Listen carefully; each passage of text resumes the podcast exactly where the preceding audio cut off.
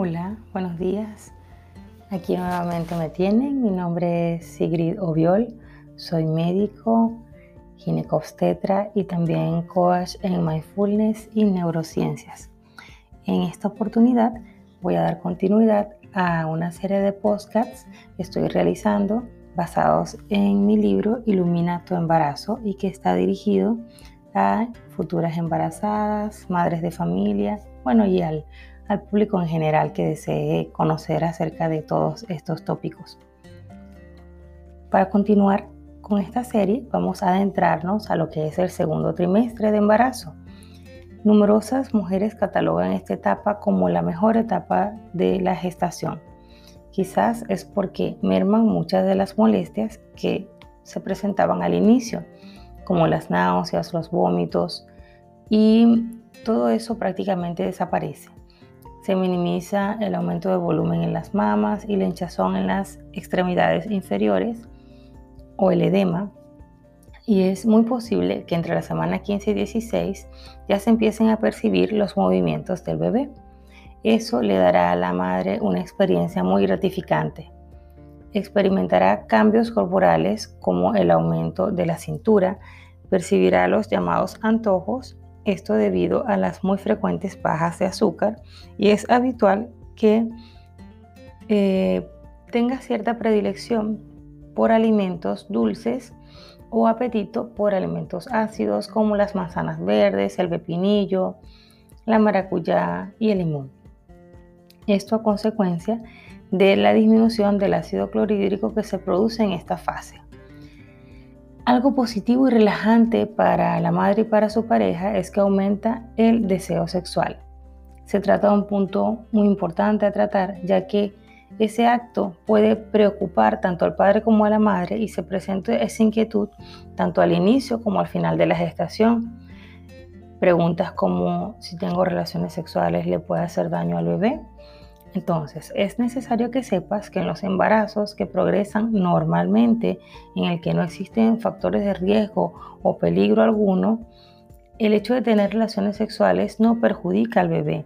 Las relaciones serán beneficiosas para también la compenetración y la relación afectiva entre pareja. Y en estos momentos de sus vidas pueden ser muy susceptibles a cambios em, emocionales dados por los cambios hormonales, así que sería una buena instancia de compenetración física y emocional. Como ves, el segundo trimestre es un periodo de mayor relajación, mucho más permisivo y es posible que tu cuerpo poco a poco se vaya adaptando a las energías que ya han vuelto a ti. Es una etapa de disfrute máximo en adelante, de plenitud y felicidad. A medida que avanzas en las visitas con tu ginecobstetra, podrás observar el crecimiento y el desarrollo de tu bebé en las ecografías. Además, en el segundo trimestre es cuando se ve el sexo, si es niño o niña. Un dato curioso es que en estas ecografías se puede percibir cómo se chupa el dedo, específicamente el pulgar. Se trata de un acto inconsciente que realiza tu bebé, pero que lo prepara para la futura lactancia. A partir de la semana 16, está pesando alrededor de 80 gramos y sus sentidos del tacto y la audición se agudizan. De hecho, ya es consciente del entorno que lo rodea. Reacciona a estímulos como el tacto, el cual percibe con mayor intensidad. Eh, también percibe este, este estímulo de manera más consciente en la boca y en sus manos y es capaz de estremecerse y estirar sus extremidades como respuesta a dichos estímulos. Tomando en cuenta que el desarrollo del lenguaje comienza intraútero, a partir del segundo trimestre comienza a hablarle y a cantarle, léele un cuento. Todo esto favorecerá a que domine el lenguaje desde eh, su etapa intrauterina. Incluso Estudios demuestran que mejora su lenguaje al nacer y que en los niños a los que se les hablaba o se les leía desde el embarazo tenían mayor capacidad para el dominio de los idiomas. También se inicia el reflejo de prensión palmar y es capaz de tomar con sus manos sus pies. Y al final de la semana 16 ya sus papilas gustativas están completamente listas para funcionar y percibe casi todos los sabores. Así que como ves, toda comunicación y manifestación de cariño que tengas con esa personita a quien le das vida dentro de ti, repercutirá positivamente en su progreso tanto en el sistema nervioso eh, como en su sistema motor. Puedes iniciar algunos ejercicios de estiramiento y yoga para embarazadas o también puedes realizar natación. El ejercicio tonifica tu cuerpo y te provee de resistencia muscular para enfrentar el futuro trabajo de parto. Nadar te otorga muchos beneficios durante el embarazo. Es otro ejercicio que puedes realizar. Tiene la ventaja de ser un ejercicio suave, constante y sin riesgos de caídas.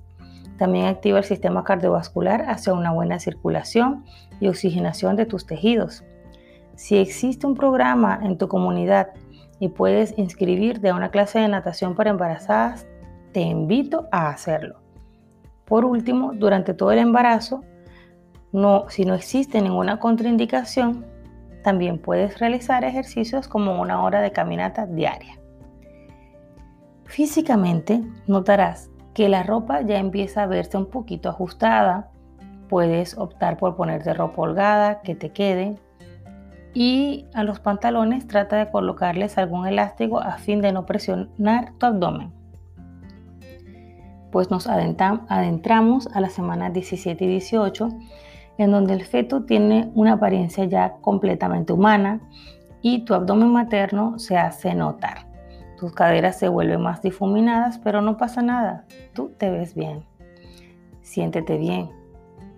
Ya al notar los movimientos de tu bebé, en ti genera la liberación de endorfinas y crea un ambiente de felicidad.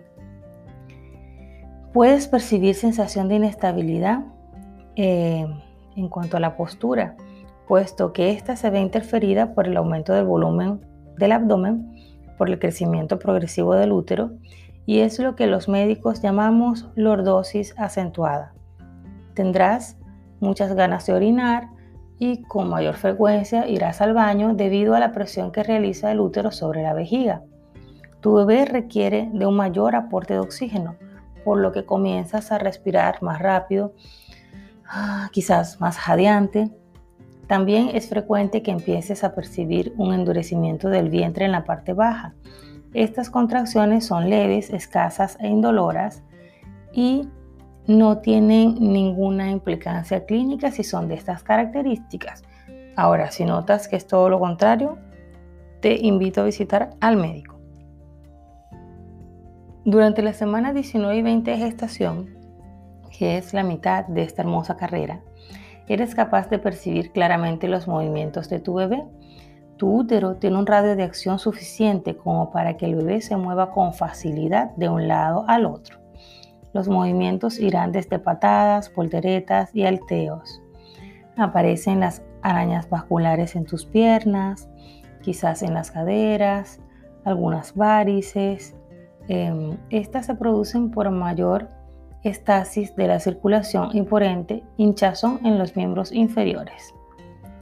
Es tiempo de realizar entonces la ecografía del segundo trimestre, llamada marcadores ecográficos del segundo trimestre. Tiene una duración aproximada de 30 minutos y se realiza entre las semanas 20 y 24.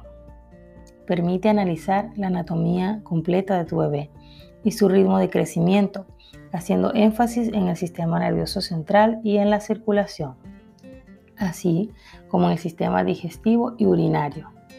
Se denomina también ecografía morfológica o anatómica como causa a que en ella se pueden diagnosticar malformaciones musculoesqueléticas y del macizo facial, como el labio leporino y paladar hendido. Ese estudio engloba la cuantificación de los llamados percentiles de crecimiento, los cuales evalúan según unas tablas de estándares internacionales cómo va el crecimiento de tu bebé, semana a semana. También evalúa la circulación tanto tuya como del bebé. Y es muy importante este punto, ya que al evaluar los vasos uterinos va a predecir el riesgo o no de hipertensión durante la gestación y de la repercusión que tenga esta impedancia en los vasos sanguíneos en el crecimiento o desarrollo fetal. Este examen se complementa con el estudio de la cervicometría, que es la medición del cuello uterino para anticipar el riesgo de parto prematuro y sus posibles complicaciones. Y como dato curioso, ya podemos observar si tu bebé es niño o niña.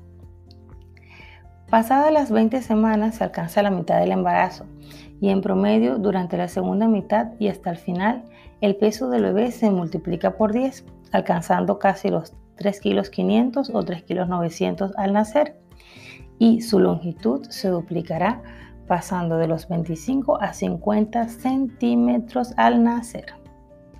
Así que acá te dejo estos datos importantes.